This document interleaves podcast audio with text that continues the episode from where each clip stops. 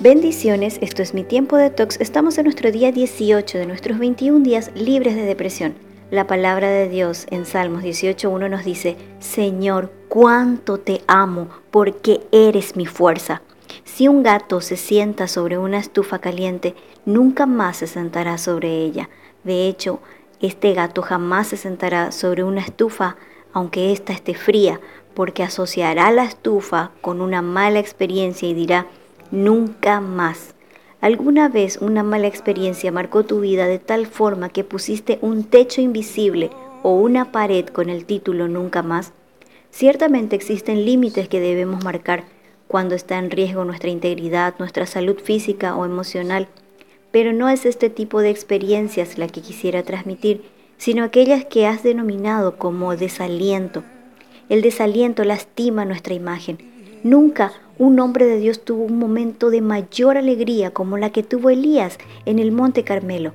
Persistencia, fe, poder, obediencia y oración efectiva lo caracterizaron. Pero esa victoria de Primera de Reyes 1.18 fue seguida por el desaliento del versículo 19. Cambió su perseverancia, su persistencia delante de Dios por culpar a Dios de sus problemas. Reemplazó la fe por el temor y el poder desapareció frente a la autoconmiseración.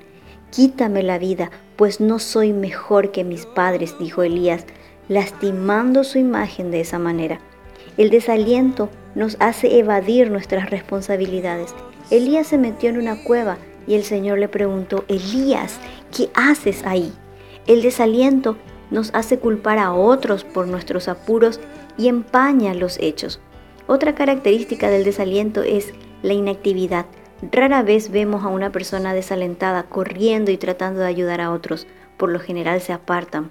Quizás en este momento estés pasando por un desaliento, estés desanimado y piensas que es muy poco lo que puedes hacer para vencer los sentimientos de frustración, pero puedes salir de ese estado. Enfrentando el problema, comienza a dar pasos que te llevan a la solución.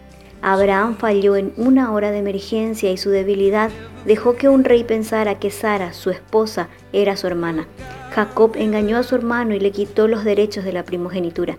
David, un hombre conforme al corazón de Dios, manchó su nombre con adulterio y asesinato. Pero todos estos hombres, después de estas tragedias, siguieron adelante y ganaron grandes victorias. Ninguna persona va por la vida sin encontrar derrotas de vez en cuando. No desmayes cuando esto te suceda.